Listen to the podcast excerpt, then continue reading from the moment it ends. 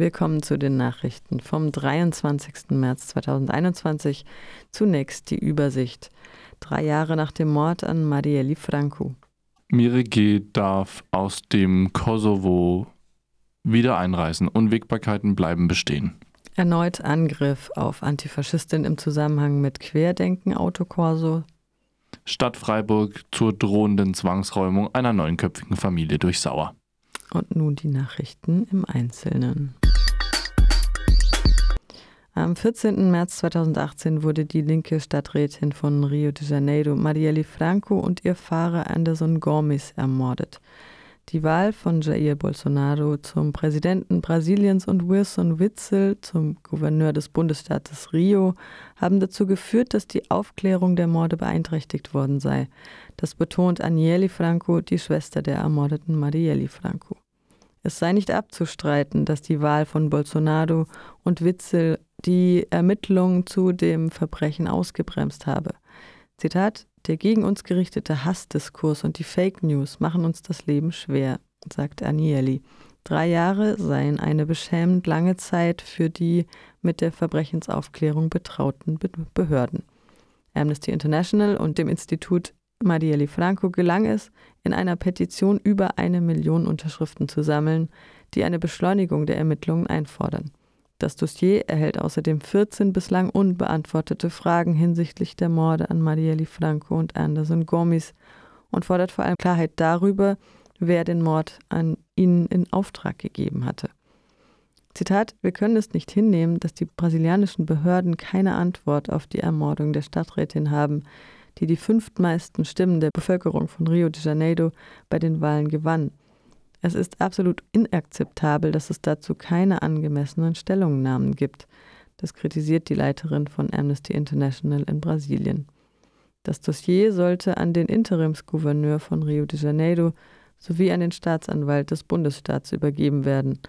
Die Familie von Marielli und Amnesty International gehen davon aus, dass sich die Politik der Debatte nicht stellt und den Fragen zur Langsamkeit der Ermittlungen ausweichen werden. Während die Ermittlungen noch immer keine neuen Erkenntnisse über die Verantwortlichen gebracht haben, die hinter dem Mord an Marielle Franco stehen, hat das Gericht von Rio de Janeiro am 9. Februar 2021 entschieden, dass Honey Lesser und Elcio Queiroz, die des Mordes an der Stadträtin beschuldigt werden, vor ein Geschworenengericht kommen. Die beiden Ex-Polizisten sind seit März 2019 inhaftiert. Es gibt jedoch noch keinen Termin für den Gerichtsprozess. Außerdem möchten die AutorInnen der Kampagne mehr über die Person, die für die Fälschung der Fahrzeugpapiere des Wagens verantwortlich ist, mit dem die beiden Täter in der Nacht des Mordes unterwegs waren, wissen und wie ihre Verbindung zur Miliz Büro des Verbrechens war. Die Familie verlangt außerdem vom Konzern Google Klarheit darüber, warum die Daten der Verdächtigen immer noch nicht an das Innenministerium von Rio de Janeiro übermittelt worden sind. Das US-amerikanische Unternehmen weigert sich, den ErmittlerInnen Zugang zu Informationen über die IP-Adresse und Device-ID zu gewähren. Mit diesen Daten könnten laut der Behörde die Laptops und Smartphones und damit auch die Auftraggeber identifiziert werden. Das Unternehmen begründet sein Vorgehen mit den Persönlichkeitsrechten der NutzerInnen.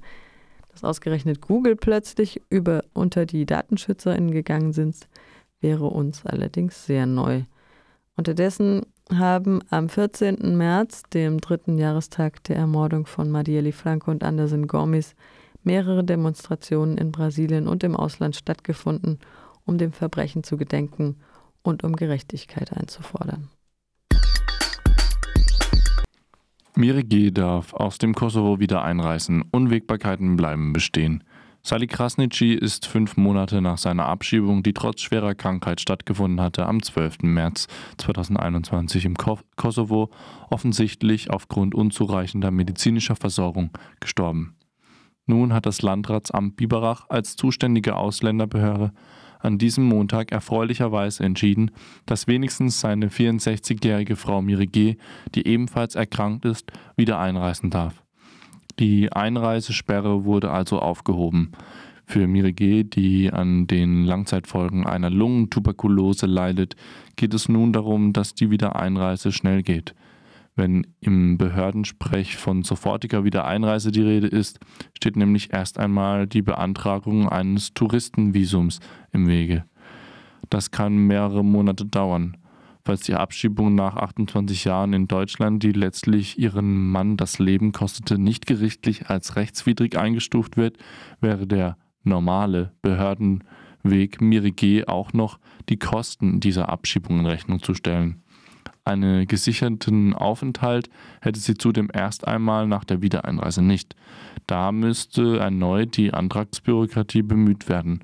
Für die im Landkreis Biberach lebende Familie, die sechs Kinder, die 17 Enkel, den Urenkel und die eigene Mutter von Mirige, die um Sali Krasnitschi trauern, gibt es nun aber wenigstens die Hoffnung, zumindest Mirige noch lebendig wiederzusehen.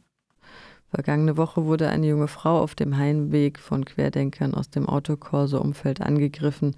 Der Mann hatte sich angeboten, ihr zu helfen, sie mit dem Rollstuhl in Richtung Straßenbahn zu schieben. Nach kurzer Zeit steuerte er dann unvermittelt direkt auf eine Bürgersteinkante zu, ohne dabei anzukippeln. In der Folge ist die junge Frau aus ihrem Rollstuhl geflogen. Der Mann kommentierte dies mit, das geschehe ihr recht, die Antifa solle sich von den Autokorsos fernhalten und ist dann gegangen. Er ließ die junge Frau auf der nasskalten Straße zurück. Ihr Rollstuhl war zu weit weg, als dass sie sich selbstständig hätte wieder aufrichten können. Erst ein Kollege, der wenige Minuten später auf dem Weg folgte, konnte ihr helfen. Dies ist bereits der zweite männliche Angriff auf weibliche Antifaschistinnen im Umfeld der Gegendemos zu Querdenken. Bei der Attacke in den Abendstunden des 8. März auf eine junge Frau, die sich auf dem Nachhauseweg von der Demonstration des Internationalen Frauenkampftags befand, wurde sie unvermittelt beschimpft und geschlagen. Und auch heute ist wieder ein Autokorso von Querdenken angemeldet und es wird sicher auch da wieder Gegenproteste geben. Der Start- und Treffpunkt ist die Sauvant-Allee am neuen Stadion. Von dort geht es über mehrere Stadtteile Mooswald, Betzenhausen, Weingarten, Haslach bis nach Schallstadt, Krotzing, Ebring, zurück nach Freiburg, zurück zur Sauvant-Allee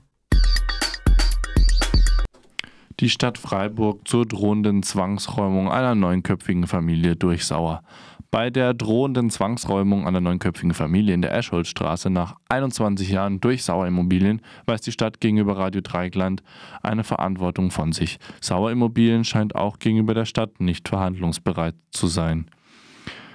Zitat, von Seiten der Wohnungssicherung gab es an mehreren Stellen Gespräche mit Sauer Immobilien. Von dort wurde deutlich kommuniziert, dass eine Fortsetzung des Mietverhältnisses nicht in Betracht kommt. Zitat Ende. Die Verhandlung um eine Verlängerung der Räumungsfrist sei an der Forderung von Sauer gegenüber der Familie, die Rechtsanwalts- und Gerichtskosten zu tragen, gescheitert. Für einen Teil der Familie, nämlich eine Mutter mit zwei minderjährigen Kindern, habe man Ersatzwohnraum gefunden. Die Wohnungssuche für den Rest der Familie gestaltet sich aufgrund der Haushaltsgröße schwierig. Von Seiten der Wohnungssicherung würden in dieser Woche bei einem Hausbesuch weitere Optionen der Wohnungsversorgung geklärt, so die Stadt Freiburg gegenüber unserem Radio. Wieder einmal zeigt sich dabei auch die Fehlplanung der Freiburger Stadtbau die sich konsequent weigert, Wohnungen mit höheren Zimmerzahlen zu bauen, die dann auch für größere Familien geeignet wäre. Unter dem Titel Wir sind sauer auf sauer, keine Zwangsräumung während der Pandemie findet heute um 18 Uhr eine Protestkundgebung im, am Stühlinger Kirchplatz statt. Das war's von den Nachrichten am 23. März. Danke auch an den Kollegen Fabian und an den Nachrichtenpool Lateinamerika in Berlin.